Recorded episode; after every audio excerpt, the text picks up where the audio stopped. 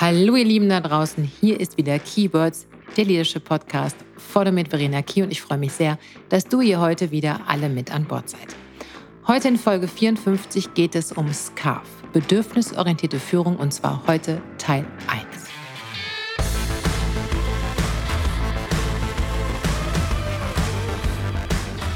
So, jetzt ist es wieder soweit. Ich habe eine Folge für euch, in der ich euch ein Modell vorstellen möchte, mit dem ich wirklich gerne in meinen Workshops arbeite, auch in meinen Einzelcoachings. Und ich weiß, ich habe mir anfangs bei Start meines Podcasts geschworen, dass ich keine Methoden oder ähnliches anbringen werde.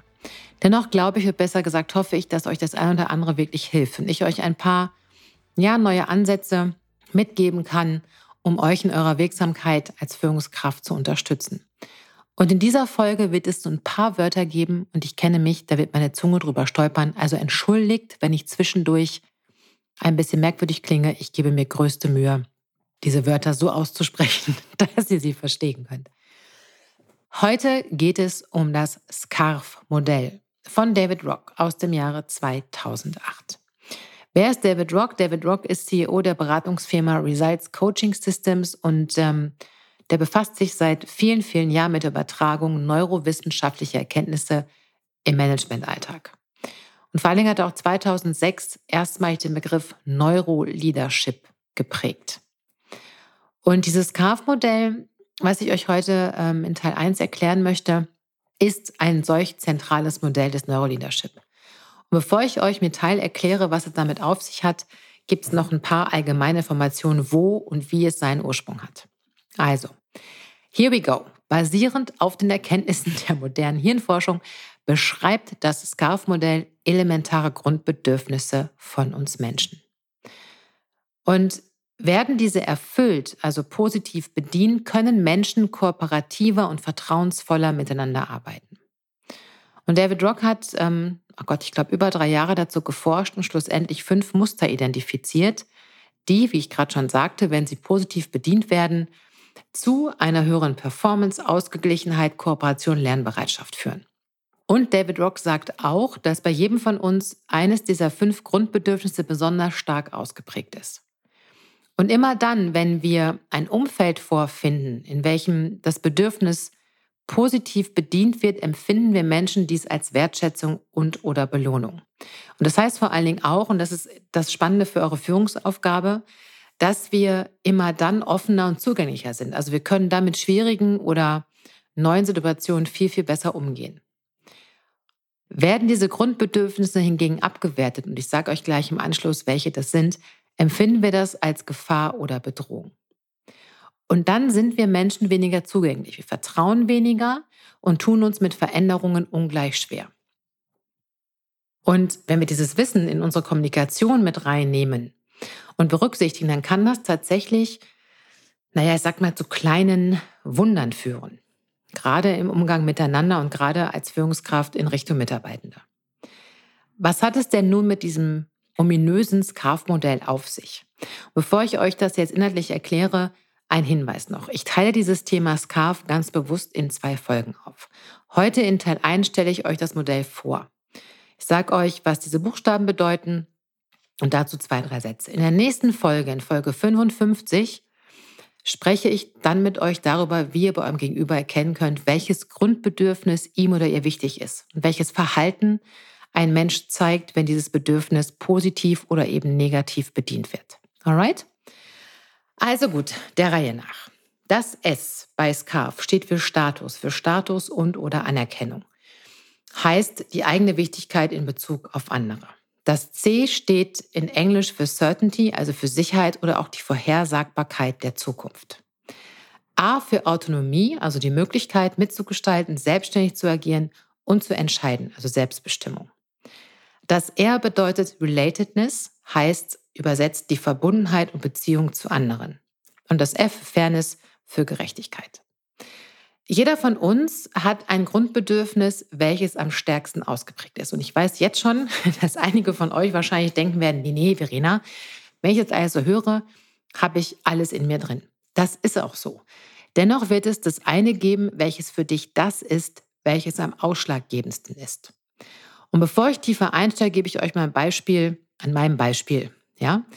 Mein größtes Grundbedürfnis, am stärksten ausgeprägtes Grundbedürfnis ist das Thema Autonomie. Und zwar sowohl beruflich wie privat. Und wenn ihr jetzt meine Mutter fragen könntet, würde sie sagen, ja, ja, Verena war schon als, als kleines, lüttes Mädchen immer sehr freiheitsliebend und sehr selbstbestimmt unterwegs. Hat ihr einen Kopf, Entscheidung getroffen, einfach gemacht. Und so bin ich bis heute. Und übersetzt heißt das, dass ich in meinen ganzen Jobs, die ich hatte, in sämtlichen Positionen, denen ich war, immer sehr viel Selbst- und Eigenverantwortung hatte, sehr viel Gestaltungsspielraum gebraucht habe und auch ja, Kreativität und vor allen Dingen auch Verantwortung übernehmen zu können. Das war mir immer total wichtig. Und wenn man mich anfängt einzuengen, ist das überhaupt gar keine gute Idee. Das ist es übrigens auch privat nicht. Also in Freundschaften, in Beziehungen, auch in der Familie muss man mich echt ganz viel laufen lassen, weil ansonsten wird das überhaupt nicht gut. Und ich werde dann, ja, nicht, nicht, also im Job zum Beispiel werde ich nicht irgendwie grantig oder schlecht drauf, sondern wenn wir jetzt Autonomie mal auf den Job beziehen, werde ich eher so, ich werde sehr ruhig, was für mich in der Tat ungewöhnlich ist. Und ich werde so, also ich mache halt 9 to 5, gebe nicht mehr all mein Herzblut rein und vor allen Dingen gebe ich auch nicht mehr 150 Prozent, vielleicht nur noch 80. Und irgendwann gehe ich. Und das war tatsächlich eines der häufigsten Kündigungsgründe von mir, weil ich einfach nicht genug Freiraum und Selbstbestimmung in meinem Job hatte. Also das als Beispiel zum Thema Autonomie. Und ich möchte dir nochmal ein Bild zeichnen, wie ihr euch das vorstellen könnt. Also du kannst dir dieses Carve-Modell und diese Buchstaben vorstellen wie bei einem Mischpult von einem DJ. Und ist der Regler nach oben geregelt, also ist dein Bedürfnis, welches du hast, nach oben ne, gezogen, dann bist du motiviert, fühlst dich wohl und dann hast du auch allem Lust, deiner Tätigkeit nachzugehen. Wenn aber dieser Regler von deinem Bedürfnis permanent runtergeregelt wird, wird sich nach und nach Frustration, Lustlosigkeit und vor allen Dingen auch mangelnde Leistungsbereitschaft einstellen. Wir sind dann einfach weniger kooperativ. Und dann bahnen sich auch mitunter schneller Konflikte an oder verstärken sich, wenn sie vorher schon unter der Oberfläche gebrodelt haben. Kommunikation ist dann nur noch eingeschränkt möglich und vor allen Dingen wird dann noch ein gutes Miteinander immer schwieriger.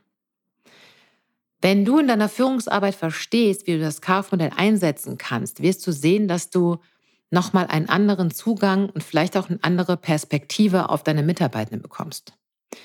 Eines ist jedoch noch wichtig zu verstehen. Alles Verhalten in den einzelnen Grundbedürfnissen zeigt sich nicht nur im beruflichen Kontext. Gleiches gilt auch für das private Umfeld. Häufig gibt es sogar gar keinen Unterschied, sondern ein und dasselbe Grundbedürfnis treibt uns in beiden Lebensbereichen um. Und ich hatte es ja vorhin schon an meinem Beispiel erklärt, Autonomie ist mir sowohl im Job als auch im privaten Umfeld total wichtig. Welches Verhalten und welches Denken verbirgt sich denn nun hinter den einzelnen Bedürfnissen? Und ich fange mal an und gehe es mit euch gemeinsam mal durch. Also, das S steht, wie schon gesagt, für Status und Anerkennung. Der wichtigste Einflussfaktor bei Status und Anerkennung ist das Anerkennen von Kompetenz und Leistung. Und es können aber darüber hinaus auch Titel und materielle Dinge wie Dienstwagen und so weiter ein wichtiger Faktor für Menschen sein für Menschen, denen Status und Anerkennung eben wichtig ist. Ja, also Anerkennen von Kompetenz und Leistung, aber auch sowas wie Titel, Dienstwagen, großes Büro etc. Ja?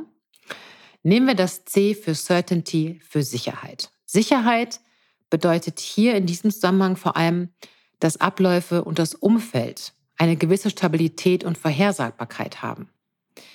Und es bedeutet aber auch, dass manche Menschen gerne gewohnte und immer wiederkehrende Aufgaben erledigen. Und für deine Führungsarbeit heißt das, dass Menschen mit einem hohen Sicherheitsbedürfnis einen verlässlichen, vor allen Dingen sicheren Rahmen für ihre Arbeit benötigen. Und das kannst du dir schon mal so ein bisschen im Hinterkopf behalten. Ich greife jetzt gerade mal vor, weil ähm, vielleicht hast du Mitarbeiter in deinem Team, du immer denkst, pff, der muss dann mal ein bisschen eigenständiger sein und rumlaufen und machen und von alleine. Ja, aber vielleicht ist es jemand, der sehr sicherheitsbedürftig ist oder eine hohe Sicherheitsorientierung hat. Dann ist das jemand, der einen engeren Rahmen braucht. Und dann kannst du auch deine Führung umstellen. Okay? Also, gucken wir hin zum Buchstaben A, der für Autonomie steht. Und ich glaube, ich muss da gar nicht mehr viel zu sagen, weil mein eigenes Beispiel ähm, war, glaube ich, äh, selbsterklärend. Aber trotzdem nochmal der Vollständigkeit halber. Menschen, denen Autonomie wichtig ist, brauchen ein Umfeld, in dem sie frei gestalten können und vor allen Dingen selbstbestimmt arbeiten können. Eigene Entscheidungen treffen gehört ebenso dazu wie die Möglichkeit, flexibel zu arbeiten und vor allen Dingen auch immer verschiedene Wahlmöglichkeiten zu haben. Wenn man Menschen mit Autonomie ähm, vor veränderte Tatsachen stellt, kann das durchaus ein bisschen schwierig werden. Ja? Oder sie verplant oder wie auch immer, ohne sie zu fragen. Ganz, ganz schwierige Kiste. Hm? Ich rede gerade auch mal wieder von mir. Also, das R im SCARF-Modell steht für Relatedness, für das Thema Verbundenheit. Und das beschreibt vor allem das Gefühl der Zugehörigkeit zu einer Gruppe und ist damit vor allen Dingen auch das wichtigste Grundbedürfnis im SCARF-Modell. Denn die moderne Hirnforschung zeigt an dieser Stelle, dass der Ausschluss aus einer Gruppe die gleichen neuronalen Netzwerke aktiviert wie physischer Schmerz. Das ist echt krass, wenn ihr euch das mal überlegt. Und abgesehen davon war der Ausschluss aus einer Gruppe oder Sippe vor Tausenden von Jahren das sichere Todesurteil. Ja, von daher könnt ihr euch bewusst machen, dass dieses Grundbedürfnis besonders stark wirkt. Ja, und das letzte Grundbedürfnis trägt den Buchstaben F und bedeutet Fairness und oder Gerechtigkeit. Und das erklärt sich damit fast von selbst. Im beruflichen Umfeld sind Menschen ähm, klare Spielregeln wichtig. Vor allen Dingen auch der gleichmäßige Erhalt von Informationen, zum Beispiel gleiche Arbeitsbedingungen in einem Team oder Bereich. Und nur ein Hauch von Willkür bei Entscheidungen kann Menschen mit einem hohen Grundbedürfnis von Fairness, Gerechtigkeit in den Widerstand bringen. Das als kleiner, kurzer Überblick zum SCARF-Modell. Und wenn du Lust hast, kannst du für dich gerne ein bisschen tiefer reflektieren. Und zwar darfst du dir dazu folgende Fragen stellen. Welches der fünf Grundbedürfnisse ist das, welches bei dir am stärksten ausgeprägt ist? Was bringt dich am schnellsten auf die Palme oder in den Widerstand? Wann stellst du dich auf die Hinterbeine oder stur an wie ein Esel? Wann werden Emotionen bei dir besonders stark? Wo reagierst du am stärksten, wenn was passiert? Körperlich und verbal.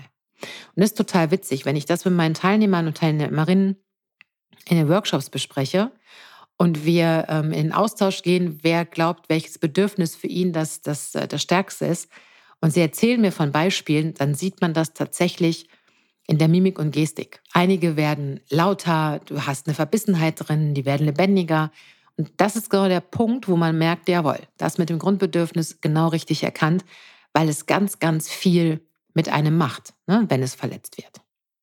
Also schau gern ein bisschen tiefer bei dir hin und denk dran, es kann wirklich nur eines geben, welches am stärksten ausgeprägt ist. Und wie du erkennst, welches Grundbedürfnis bei deinem Gegenüber am stärksten ausgeprägt ist und wie wir oder wie du dann am besten kommunizieren solltest, darüber spreche ich mit dir in der nächsten Folge. Ja, also nächste Folge, Scarf-Modell Teil 2. Da sage ich euch, wie Menschen reagieren, positiv wie negativ innerhalb ihrer Grundbedürfnisse und was du in deiner Kommunikation tun kannst, um die Grundbedürfnisse deiner Mitarbeitenden besser zu bedienen. Das alles in Folge 55 am Donnerstag, den 11.08., wie gewohnt schon morgens früh auf allen Podcast-Kanälen. Und wenn dir diese Folge heute gefallen hat, dann lass mir gerne ein Like da und oder eine kleine Bewertung oder abonniere direkt meinen Podcast-Kanal, dann verpasst du keine einzige Folge mehr. Wenn du noch Fragen hast zu diesem Thema und mit mir in Austausch gehen möchtest, dann schreib mir gerne eine Mail an hello at verena-key.de. Und wenn du wissen möchtest, was ich sonst noch so tue und Interesse an meinen Angeboten hast, dann besuch meine Website unter www.verena-key.de. In diesem Sinne, habt eine schöne Woche, passt auf euch auf und bis ganz bald, eure Verena.